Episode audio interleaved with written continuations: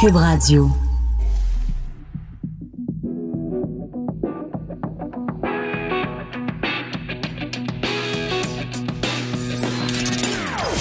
Des opinions bien à elle.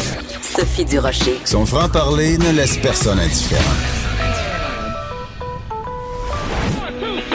On n'est pas obligé d'être d'accord. Bonjour tout le monde, bonjour les auditeurs, les auditrices. Euh, Très contente de vous retrouver après un super, une super de belle fin de semaine. Et vous êtes chanceux de m'avoir avec vous aujourd'hui parce qu'en fin de semaine, j'ai fait encore un jeu d'évasion avec ma famille et vous êtes très chanceux, mais j'ai réussi à m'évader. Et il restait une minute trente. Puis on a réussi à trouver le code secret, on a réussi à s'évader. Sinon, on serait encore là tous les trois dans un jeu d'évasion quelque part à Brossard, puis je pourrais pas venir animer. Mais heureusement, à la dernière minute, on a réussi à trouver le code secret. Alors, vous le savez, je commence toujours mon émission avec des choses qui ont attiré mon, attention dans l'actualité. Et aujourd'hui, ce qui attire mon attention, c'est... euh, un texte publié dans la presse ce matin qui nous dit que des femmes se battent pour conserver leur gym. Donc, c'est sur la rue Masson à Montréal. Et l'entreprise, donc, qui est à la tête, qui est propriétaire de ce gym où ne peuvent aller que des femmes, a décidé qu'à partir du 20 décembre, ben, ce sera un gym mix comme 99,999% des gyms qu'il y a euh, au Québec. Donc, ça va devenir un gym mixte et ces femmes qui étaient très contentes d'avoir un gym réservé aux femmes sont absolument furieuses. Bon, moi, j'ai toujours eu un problème fondamental avec le concept d'avoir un lieu euh, réservé à un sexe ou un autre. Là, une raison pour laquelle on s'est débarrassé des tavernes il y a plusieurs années de ça, c'est qu'on considérait que c'est de la discrimination puisque les femmes n'avaient pas le droit d'entrer librement dans un lieu qui était réservé aux hommes. Donc, j'ai la difficulté à la base avec le concept de dire il y a un endroit où si tu es un homme, tu ne peux pas aller dans cet endroit-là. Il me semble qu'on vit dans une société où justement on dénonce ce type de discrimination. Le deuxième problème que j'ai avec ce, dossier-là, c'est que c'est une entreprise privée donc les propriétaires de ce gym ont toujours bien le droit, s'ils veulent, de la même façon qu'ils avaient toujours bien le droit d'avoir un gym où il y avait juste des femmes, ils ont toujours bien le droit de dire ben nous pour des raisons financières ou pour toutes sortes de raisons qui nous appartiennent, on décide que à partir du 20 décembre les gars vont être admis. Mais ce n'est pas comme ça que l'entendent certaines femmes qui sont absolument furieuses de cette décision. Écoutez, elles ont mis en ligne une pétition euh, le 19 novembre, elles songent à organiser une manifestation pour dire à quel point elles sont pas contentes. C'est pas tout. Elles ont écrit au député de la circonscription de Rosemont. Elles ont écrit au maire de l'arrondissement de Rosemont, la petite patrie. Mais moi, je dis, mais pourquoi s'arrêter là, mesdames? Que fait la Fédération des femmes du Québec devant cet affront fait aux femmes de Rosemont, la petite patrie? Et je dirais même plus, que fait le Conseil du statut de la femme?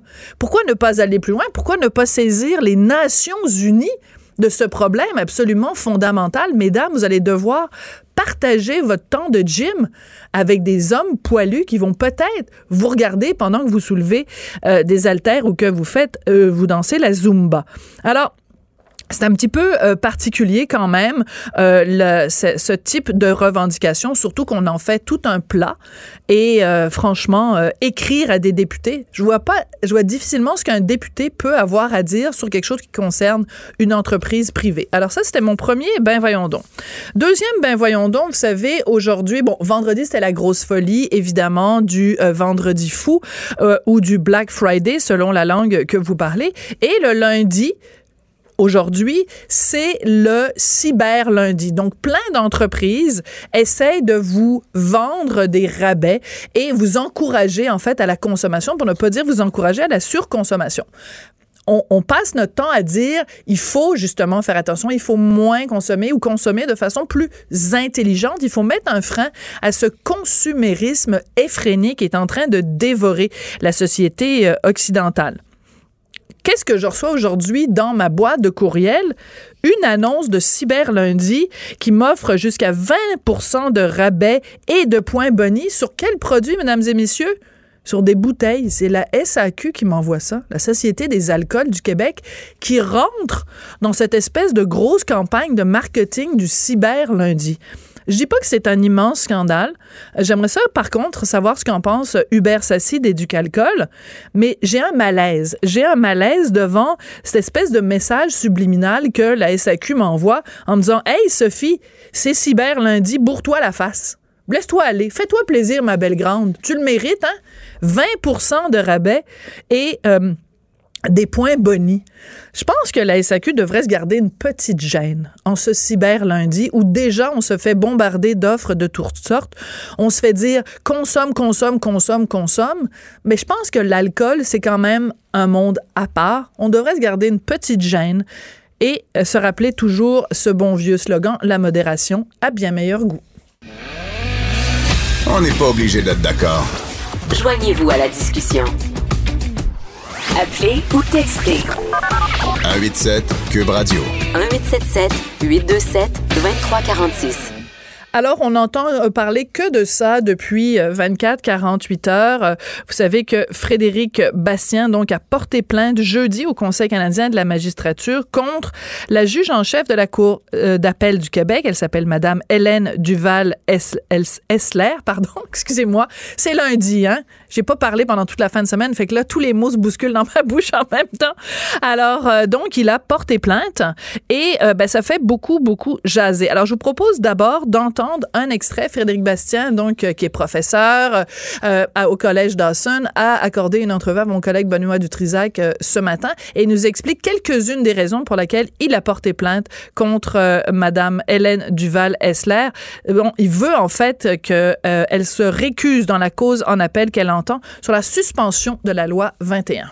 Ben, il y a plusieurs euh, raisons. D'abord, il y a les, les propos que Madame la juge a tenus euh, durant l'audience qui a eu lieu la semaine dernière. Elle a comparé les gens qui étaient les... Qui, qui l'audience sur la loi 21, là. Voilà, on, on, est venu nous sauver de nous-mêmes, paraît-il. C'est le tel Conseil musulman canadien, quelque chose comme ça? Oui, c'est ça. Alors, euh, qui, qui demande une suspension urgente de la loi. Ben et, on n'est pas encore sur le fond.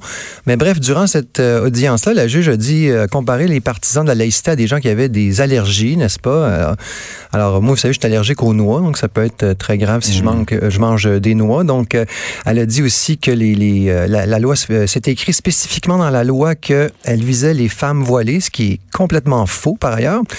Mais surtout, Madame la juge doit se rendre dans un peu plus d'une semaine à une activité. Elle va donner une conférence devant une association de juristes qui s'est impliquée dans la contestation de la loi 21.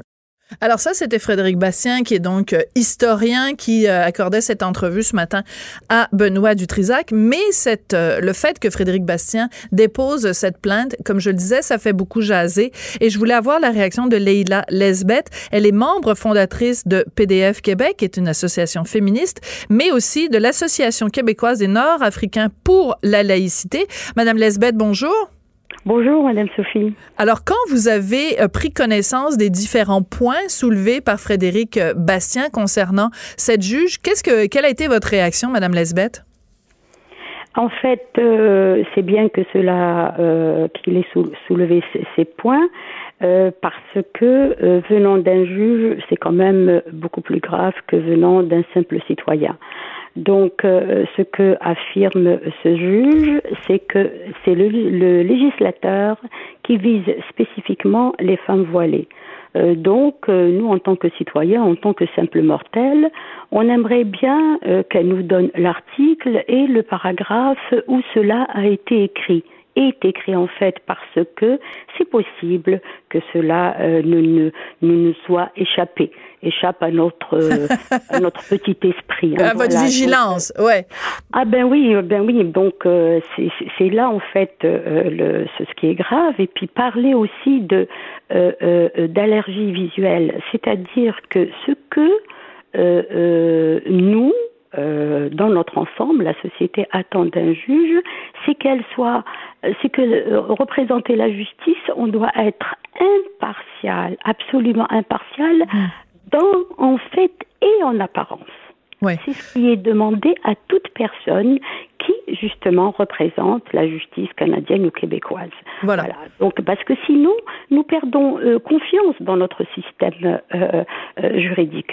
Et, et, ça, il ne faudrait pas arriver à cela. Donc, c'est ce que j'avais à dire même. Et puis, euh, je ne sais pas si vous permettez que, que, que je termine. Quand, oui, oui, bien sûr, allez-y. Euh, ce, ce, que euh, nous avons relevé, c'est qu'en fait, ce qui est écarté, complètement écarté, ce sont, c'est la, la, la liberté de conscience des enfants. C'est-à-dire qu'en fait, on n'en parle pas du tout.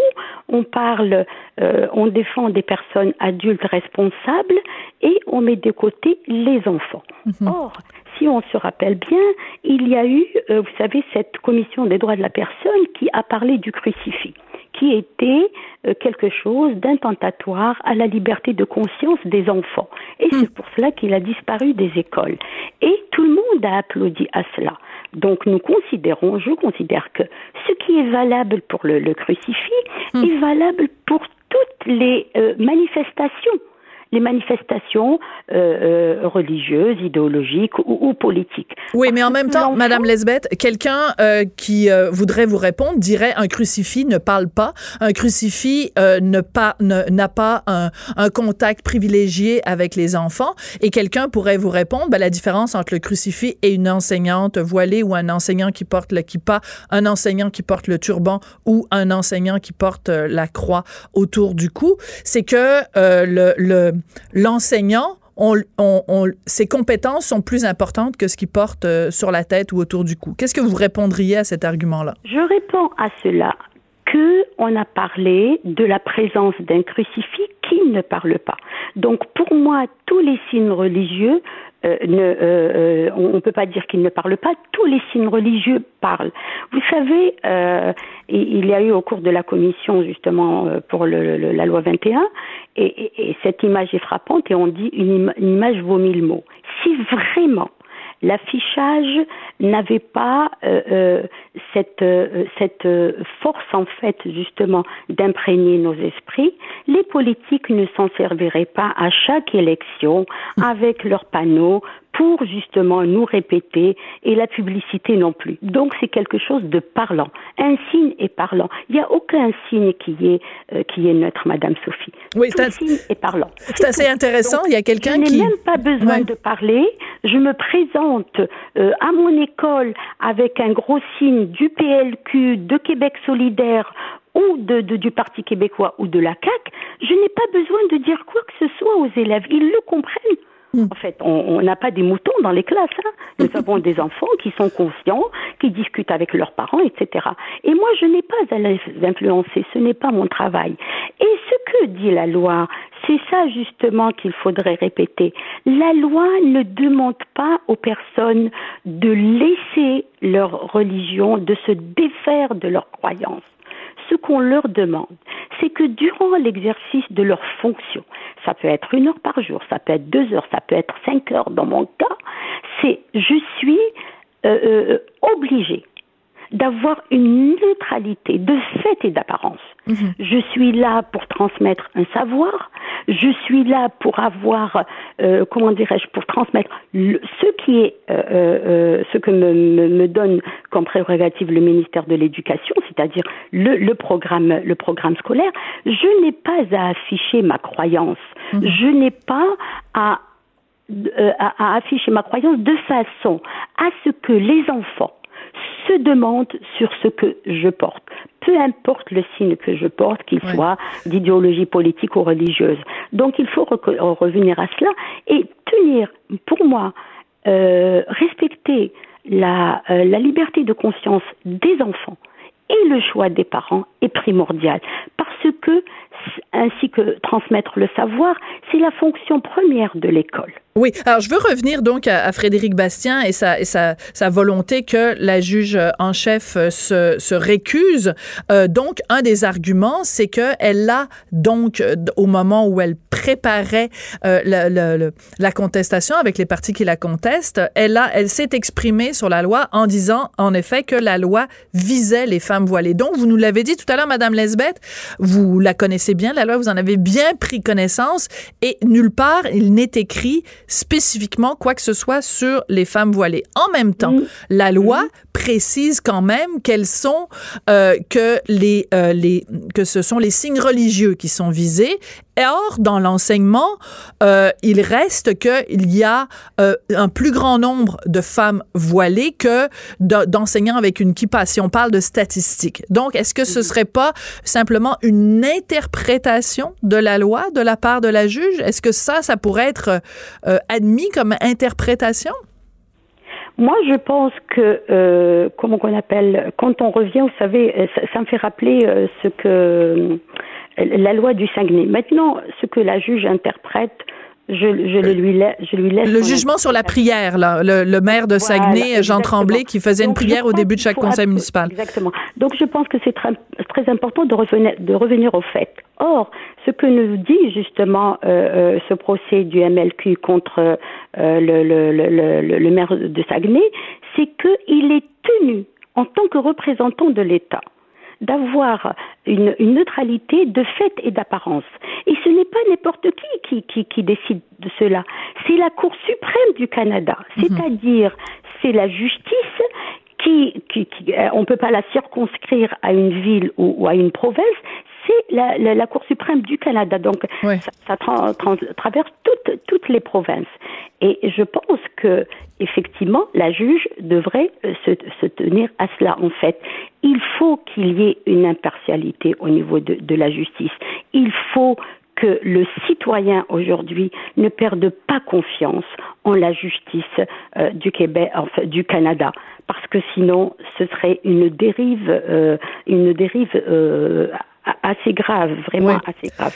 Madame Lesbeth, euh, dans, euh, dans, dans les, les, citations qui sont attribuées à la juge Duval-Essler, bon, elle s'est dit féministe, euh, elle, euh, elle, elle, est dit, elle a aussi associé la loi 21 à une réponse aux allergies visuelles. Autrement dit, elle a dit les gens qui sont pour la loi 21, les gens qui sont pour la laïcité, ont une allergie visuelle aux signes religieux. Vous, vous êtes pour la laïcité. Avez-vous une allergie visuelle à la kippa, au turban, euh, à la croix, euh, au voile?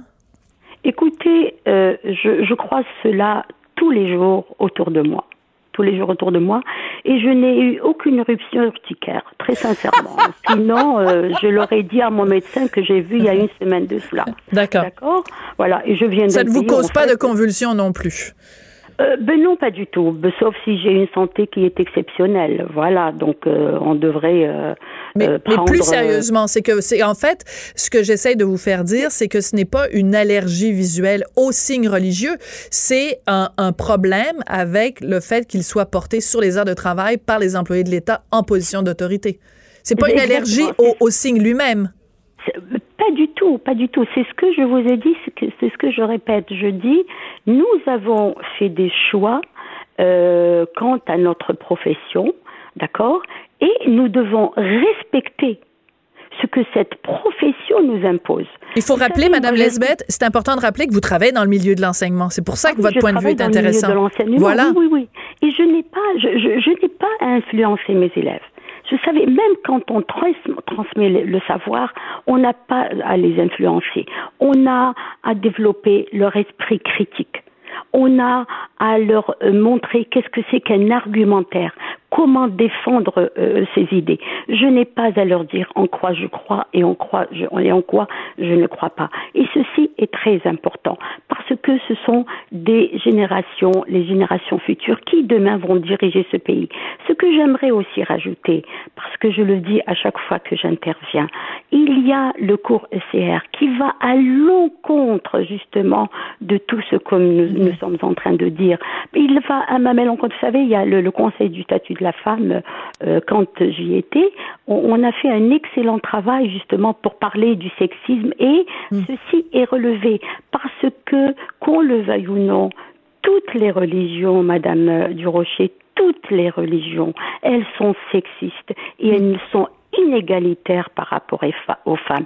Que certaines y croient, je respecte cela, mais je ne peux pas, moi, euh, influencer les élèves à l'école surtout, surtout les enfants du primaire et même ceux du secondaire. J'attendrai que la personne soit adulte pour faire son choix, qu'il soit bon ou mauvais.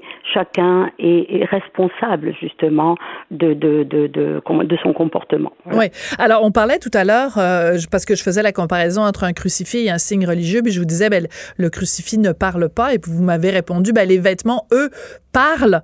Euh, et euh, le crucifix parle aussi, Madame oui, oui. Non, non, mais je vais, je vais ah, euh, écoutez-moi. Il, est inaudible, mais, mais il s'exprime. Oui, tout à fait. Même s'il est, même s'il est en bois, il parle pas nécessairement la langue de bois. Bon, voilà. Mon petit humour du lundi, du lundi midi. Euh, non, là, ce que je voulais dire, c'est que euh, une des preuves justement que euh, l'habillement n'est pas neutre, c'est rappelons-nous au moment des élections, on vient d'avoir des élections fédérales et la direction des élections a été très claire, a envoyé un message très clair aux gens qui, qui travaillaient pour le gouvernement, justement, la soirée des élections, là, dans les différents bureaux de scrutin. Il était interdit de porter des vêtements bleus pour pas que ce soit associé euh, au Bloc québécois, des vêtements orange parce que l'orange est associé au NPD.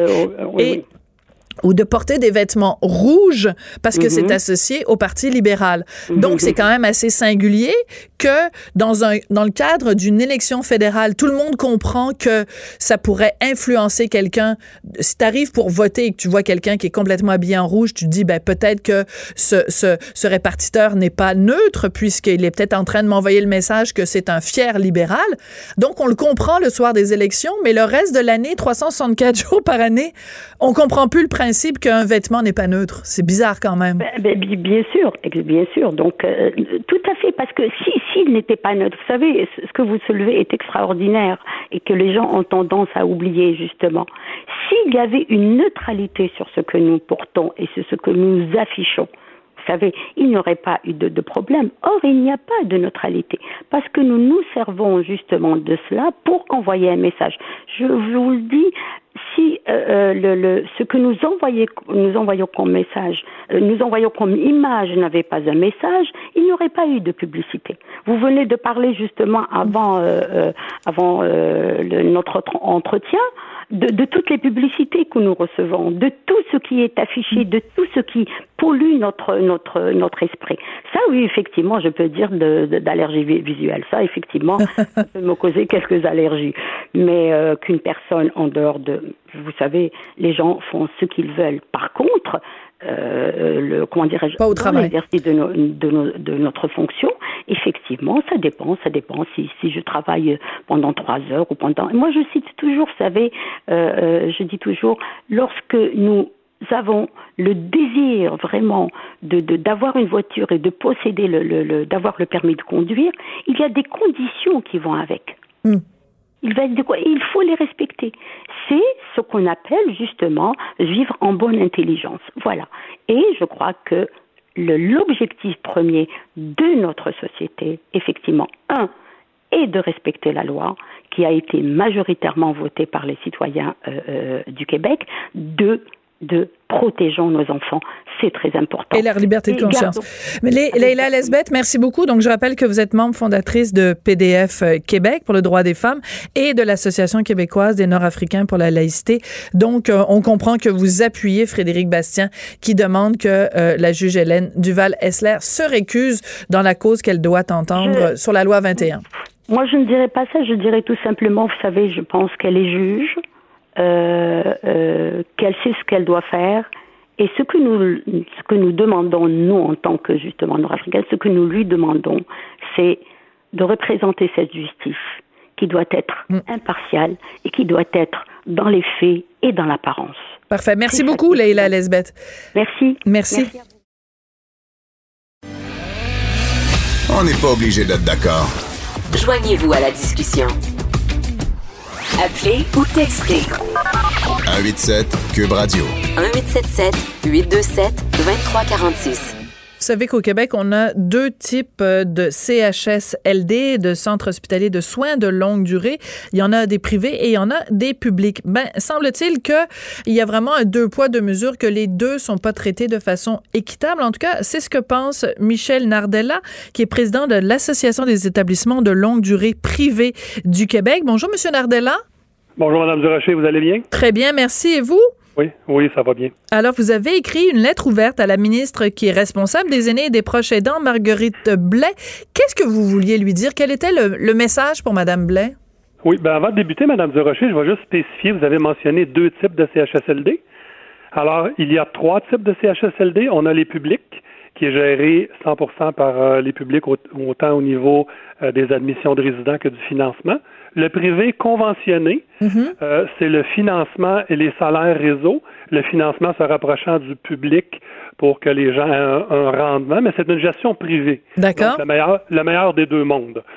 Et puis le privé non conventionné, qui est autofinancé par lui-même.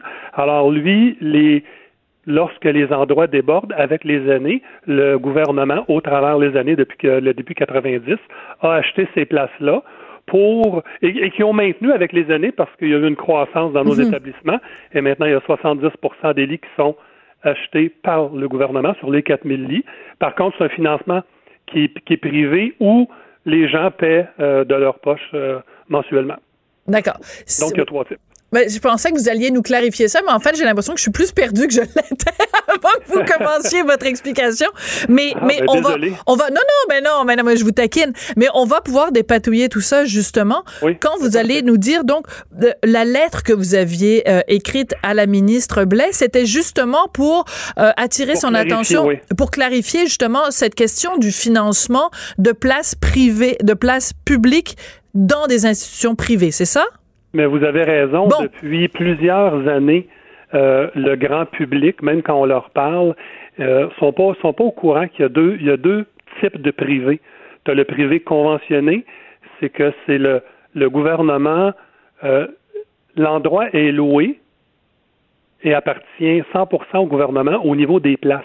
Donc, il gère les entrées, les sorties, les transits et les transferts de cet endroit-là et il donne une enveloppe budgétaire mensuellement selon le nombre de résidents. D'accord. Dans le cas d'un privé 100% privé, ben c'est nous qui gérons tout. Par contre, avec les années, le gouvernement, pour les dépanner, ont demandé des places dans nos établissements 100% privés. Je comprends. Parfait. Là, c'est beaucoup plus clair. Donc, qu'est-ce que vous avez écrit à la ministre euh, Marguerite Blais? On lui a écrit que Maintenant qu'on demande toutes les mêmes exigences avec les années, on est venu régimenter, structurer de façon mhm. autant bureaucratique qu'au niveau des services, des soins, les exigences, avec les visites ministérielles, bien entendu, et avec l'agrément euh, dans, dans, nos institutions. Puis pour les auditeurs qui ne savent pas c'est quoi l'agrément, c'est l'équivalent, exemple, dans les entreprises, l'ISO. ISO 9001, 9002. Tout à la qualité et les services. Les normes. voilà, s'assurer qu'on est aux normes. C'est ça. Ça s'appelle l'agrément. Donc, on doit absolument avoir notre agrément et la maintenir tout au long de notre permis et de, notre notre CHSLD. Donc, et les, les ratios d'employés, euh, les constructions, toutes les normes de construction pour un CHSLD, y compris les gicleurs, bien entendu. Donc, on doit maintenir tout ça avec 30% de moins que le privé conventionné et un petit peu plus pour les endroits publics. Alors, c'est certain que dans les dix dernières, même douze dernières années, on a on a augmenté les critères et avec raison. Mhm. On est on est content. Je pense que toute la population est contente. Oui, surtout que c'est pour prendre soin quand même d'une partie de la population qui est excessivement vulnérable. Puis vous mentionniez tout à l'heure les gicleurs. Je pense qu'il y a personne qui nous écoute qui, qui se dit ah ben mon Dieu, c'est ils, ont, ils, pour, ils, ils, pourraient être moins euh, rigoureux avec les gicleurs. Non non, les gicleurs c'est très important que les CHSLD s'y conforment. Oui, ben on, les a d'emblée, un CHSLD, lorsqu'il est construit, est obligé d'en avoir un, sinon il ne peut pas avoir le permis. Alors, c'est vraiment d'autres types. Ce n'est pas comme une ressource, euh, un, RPA, comme les résidences soleil, exemple. D'accord. C'est pas, pas, pas, une option comme, euh, comme sur une voiture. Là, non, on peut pas. pas Exactement, c'est pas une option. Voilà. Donc, euh, même nos constructions à l'interne, la grosseur des corridors, si on a des plafonds traqués pour les lèvres personnes, c'est tous des outils de travail que nos préposés ont qui sont pas obligatoires dans d'autres centres, mais ils le sont chez nous. D'accord. Ce que je comprends, ouais. ce que je comprends, Monsieur Nardella, c'est que ce que vous nous dites, c'est que au fil des ans, les exigences qui vous sont imposées euh, ne, ne, ne, sont pas allées en descendant, au contraire, elles sont allées en augmentant, mais que parallèlement, le financement, lui, euh, n'a pas, suivi.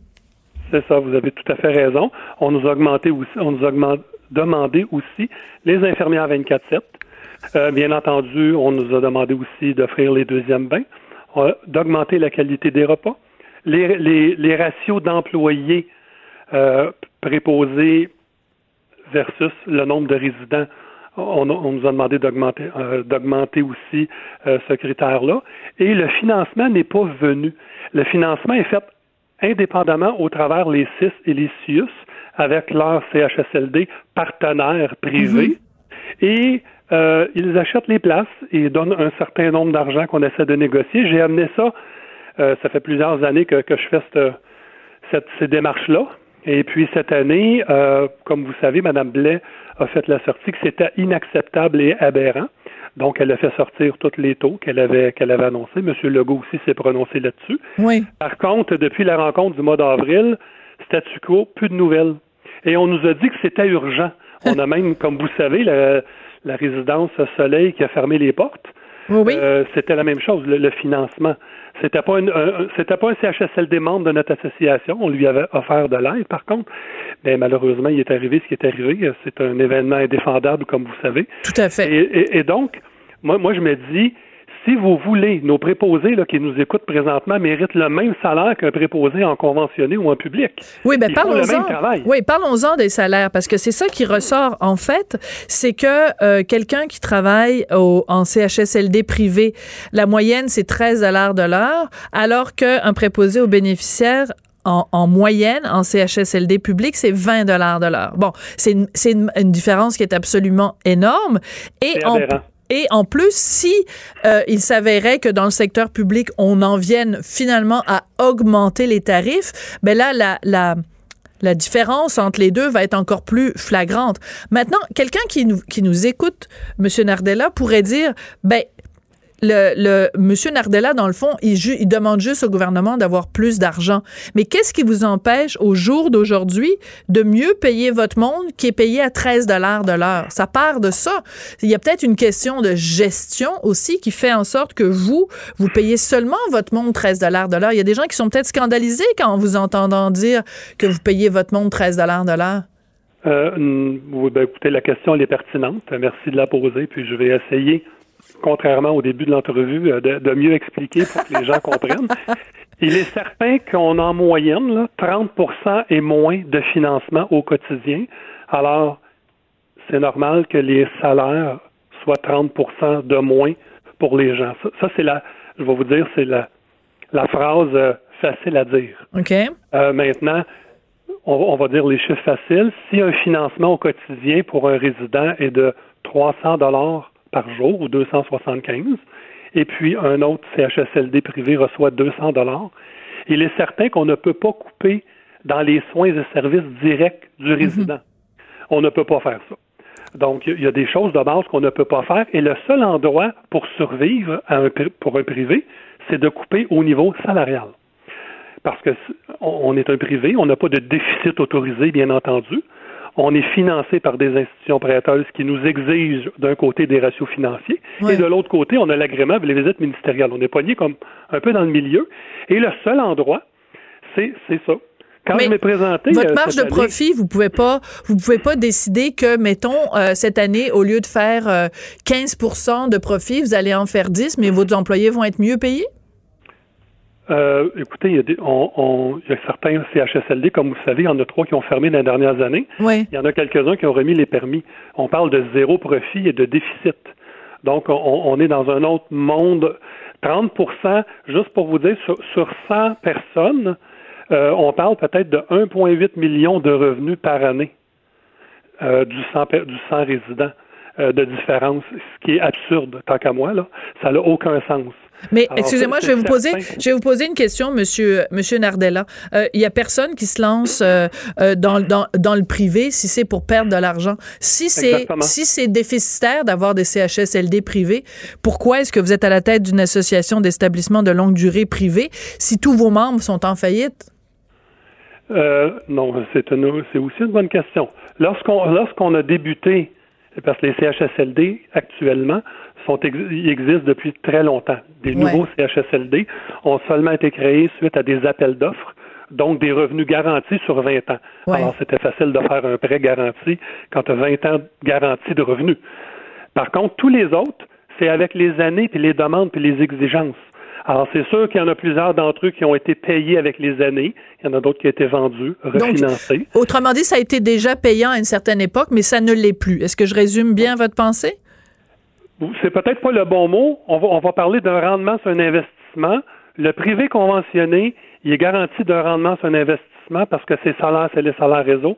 Le gouvernement paie pour les salaires réseau et paie pour les frais financiers et le maintien des actifs tout établissement privé doit quand même avoir un rendement. Si vous, vous faites un placement, je sais que vous vous attendez un rendement, ben, un rendement mensuellement. Par, bien. Contre, par contre, mes membres, euh, depuis moi, ça fait huit ans que je suis président, ils savent qu'on n'est pas là pour faire de l'argent sur le dos des résidents. Par contre, si on investit dans le milieu de la santé pour venir aider, parce que c'est un milieu qui nous prend, qui nous tient à cœur, et puis on veut travailler dans cette industrie-là, on doit quand même avoir un minimum de rendement. Oui, mais vous dites un minimum de rendement. Nous, on l'a pas du tout. D'accord. Vous dites qu'il ne faut pas euh, faire euh, un, rendement sur le dos euh, des patients. Je le comprends fort bien, mais c'est pas une raison non plus pour se faire de l'argent sur le dos des préposés que vous payez 13 dollars de l'heure. Vous comprenez? Non, non, mais oui, oui, je suis d'accord avec vous. Mais par contre, lorsqu'on fait un prêt, on doit le payer. On a un ratio à respecter. Vous, c'est sûr que le, grand public n'est pas au courant, mais il y a des prêts qui ont déjà été rappelés. Donc, il y a des CHSLD qui ont fermé. Oui. Euh, il y a un minimum quand même à avoir. Surtout, on doit suivre les exigences demandées. Voilà. Donc, ben, ça, vous l'avez bien expliqué. Donc, plus d'exigences, mais pas le financement qui suit pour pouvoir répondre à ces exigences-là. Donc, entre autres, des infirmières 24-7, le deuxième bain, le ratio euh, préposé euh, bénéficiaire. Euh, donc, pour résumer. il y a beaucoup d'équipements aussi qui est exigé qui coûtent très cher. Oui, oui, donc je comprends fort bien. Je peux pas faire la liste au complet. mais pour résumer, donc, cette lettre que vous avez envoyée à la ministre Blais, avez-vous eu une réponse? Euh, la lettre est sortie hier et en, fin de semaine. On n'a pas eu de réponse aujourd'hui. Un accusé de réception quand même? Non plus. on n'a pas? eu, euh, au moment de vous parler aujourd'hui, j'ai pas eu encore un accusé de réception. On a fait une demande de rencontre avec Mme Blais et le Conseil du Trésor pour pouvoir s'asseoir et discuter. J'ai même offert euh, d'ouvrir mes livres. On a amené des lettres de l'institution financière pour les ratios d'endettement. on a présenté plusieurs choses. Pour tirer la sonnette d'alarme. Ben, D'accord, je comprends. C'est pour prouver Rapidement, M. Nardella. au travers de oui. Ah non, non, bien sûr, je pense qu'il y a personne qui, qui pense ça. Mais en effet, ce sont des, des dossiers euh, complexes. Ben écoutez, tenez-nous au courant quand euh, la, la, rencontre aura eu lieu avec euh, la ministre Marguerite Blais pour qu'on connaisse la suite de cette situation que vous qualifiez d'intenable, en fait, une situation d'iniquité pour les CHSLD privés au Québec. Michel Nardella, vous êtes président de l'Association des établissements de longue durée privés du Québec. Merci beaucoup. Merci, Mme Durocher. Chroniqueuse et blogueuse au Journal de Montréal. Sophie Durocher. On n'est pas obligé d'être d'accord. Alors, vous le savez, la semaine dernière, il y a eu un impressionnant cambriolage de diamants d'une valeur inestimable, donc qui ont été volés, subtilisés au musée de Dresde en Allemagne.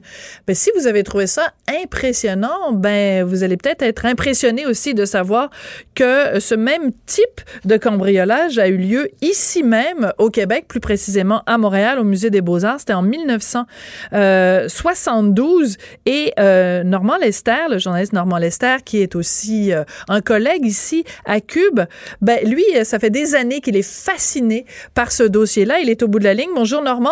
Bonjour. Normand, rappelez-nous ce qui s'est passé en 1972 et mettez-y votre voix là, comme quand vous nous parlez des méchants espions à travers le monde là, parce que vraiment c'est digne d'un film de, de je sais pas moi, de Scorsese ou de, de Tarantino à la rigueur. Écoutez, ça se passe durant la fin de semaine de la fête du travail au début de septembre 1972. Le Musée des beaux-arts de Montréal est en rénovation et puis durant la longue fin de semaine de la fête du travail, il y a euh, des cambrioleurs qui s'emparent d'une échelle qui a été laissée sur place par la compagnie de construction qui fait des rénovations, qui se hisse sur le toit et là, ils ouvrent un puits de lumière qui, comme par hasard, n'est pas barré, et ils descendent dans le musée où ils maîtrisent rapidement les trois gardiens de, euh, de, sécurité. Et là, ils sont parfaitement renseignés. Ils, ils connaissent euh, la valeur des 40 toiles là, euh, qui valent le plus cher dans le musée. Alors, assez rapidement, on les assemble près de la porte sur, qui donne sur la rue du musée. Et là, il y a un des cambrioleurs qui, sans le vouloir, déclenche le système d'alarme. Les cambrioleurs, encore une fois, cette fois-là, sont mal informés. Ils pensent que le système d'alarme du musée est relié directement au poste de police qui était à cette époque-là au coin de la rue euh, de Maisonneuve et Saint-Mathieu. Donc, ils ont, ils s'emparent de la fourgonnette, semble-t-il, du musée. Ils ont le temps de mettre seulement 18 euh, de la quarantaine de toiles euh, dans la mm-hmm. fourgonnette, et puis ils disparaissent à jamais. Tout ce qu'on sait, c'est que dans les mois qui suivent ce vol-là, il y a eu des tentatives de la part des cambrioleurs de négocier une rançon avec euh, euh, le musée et avec la compagnie d'assurance ou le, syndicat d'assurance de la Lloyds euh, de Londres. L'étoile, à l'époque, était évaluée à environ 2 millions de dollars. Et, là il y a des enquêteurs qui ont été qui ont couru dans des cabines téléphoniques ça, il y a une somme d'à peu près 10 000 dollars qui a été versée aux cambrioleurs et eux ont mis une toile dans une cabine téléphonique de la gare centrale qui a été récupérée donc euh, euh, par les enquêteurs c'était euh, le musée pensait que c'était un Bruegel l'ancien, en tout cas, il était exposé comme ça dans le musée, mais là ils se sont aperçus les experts euh, de la compagnie d'assurance ont dit non, c'est pas un Bruegel l'ancien, c'est un Bruegel de velours, ça vaut beaucoup moins cher.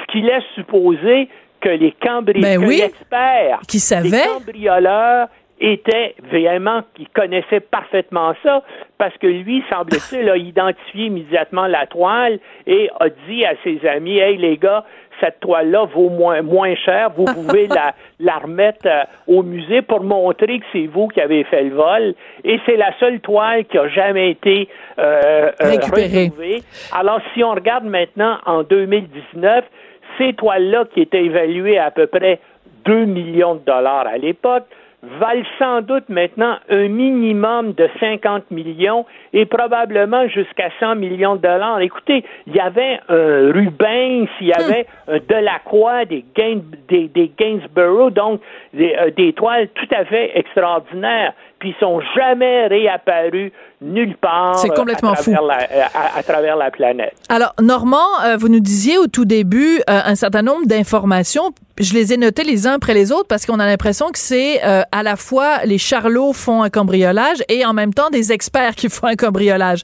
Donc, un peu les charlots parce qu'ils sont pas informés et qui pensent que le système d'alarme est relié à la police, ce qui n'est pas le cas. Donc ça, ils sont mal informés mais toutes les autres informations qu'ils ont sont sont bonnes, mais tout à fait. très très bonnes. Ils savent, ils sont emparés les clés d'une fourgonnette du musée pour euh, y mettre là, euh, les toiles, d'après ce que je comprends. Ils savaient exactement, ils avaient la liste et ils savaient les toiles qui avaient la plus grande valeur dans le euh, dans le musée. dans le fond, la seule chose, comme je vous dis, ils étaient mal informés puis ils pensaient que le système de sécurité du musée était lié, semble-t-il, au poste de police. Mais à part ça, ils étaient vraiment bien informés. C'est pour ça que les enquêteurs, parce qu'il y a eu une enquête de la police de Montréal et parallèlement, il y a eu des enquêteurs privés là, mhm. engagés par le syndicat des assureurs londoniens qui ont, qui ont enquêté là-dessus. Et puis, à cette époque-là, il y avait un consensus que ça avait été volé pour être rançonné. La preuve, c'est qu'ils ont pris contact voilà. avec, euh, avec le musée pour commencer à, à négocier. Puis ils ont même donné la toile qui avait le moins de valeur parce que c'était, elle était mal attribuée. Ils, ils, l'ont remis au, au musée. C'est trop drôle. Mais en même temps, Normand, le fait que ça se soit fait pendant euh, bon le week-end de la fête du travail. En plus, on a oublié de mentionner, mais c'était le fameux week-end où il y avait un match de hockey euh, très très important. Très très très important. Très important. Donc tout le monde. Le match Canada-Russie. Ben voilà. célèbre partie de, 72. Donc, on pourrait euh, prendre pour acquis que euh, beaucoup de gens étaient occupés, très occupés, peut-être même la police, cette journée-là à écouter le match de hockey plutôt que de faire des rondes dans les rues de Montréal. Euh, qu'en plus, donc, il y a une échelle comme par hasard qui a été laissée là, que comme par hasard, le musée était en rénovation et le que comme lumière est débarré. Voilà. du toit Donc, comme par hasard. Alors, Normand, la question se pose est-ce que avec ce genre d'indice-là, ce genre d'information-là, euh, est-ce que ça laisse pas sous-entendre qu'il y aurait eu des complices à l'interne? Moi, euh, j'ai parlé, euh, j'ai vraiment fouillé ça euh, pour le dixième anniversaire. Et bien sûr, à cette époque-là, il y avait encore plusieurs des enquêteurs, des mhm. gens qui avaient été associés à l'enquête qui étaient vivants, et eux soupçonnaient là une complicité à l'intérieur du musée parce qu'ils pensaient que c'était impossible que les cambrioleurs aient pu agir comme ils ont agi avec une telle précision, une telle rapidité, sans avoir hmm. des complicités et des informations précises, notamment sur la valeur des toiles, sur l'endroit où ils étaient.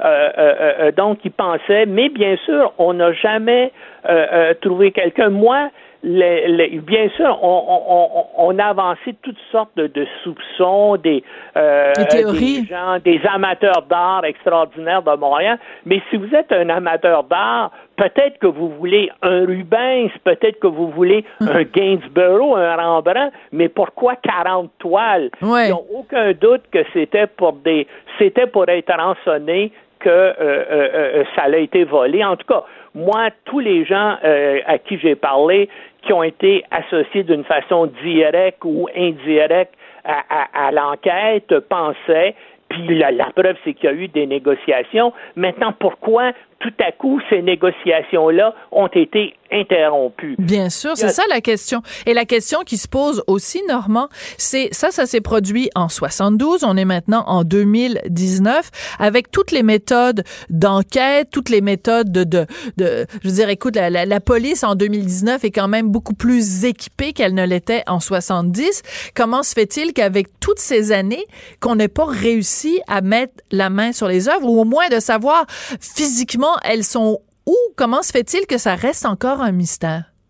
Ben, écoutez, qu'est-ce que vous voulez? Il y en a beaucoup des vols comme ça qui sont euh, qui sont jamais résolus. Moi, euh, euh, la piste que j'avais regardée, et c'est quelqu'un qui avait été qui avait été associé à, l'enquête en question. Et je, moi j'ai enquêté ça dix ans plus tard en, en 82 et j'ai fait un reportage là-dessus ensuite dix ans après en 92 et, et l'information qui était à cette époque-là c'est que c'était euh, le c'était la mafia donc des gens associés euh, au crime organisé italien qui, euh, qui avait exécuté euh, euh, le vol en, en, question.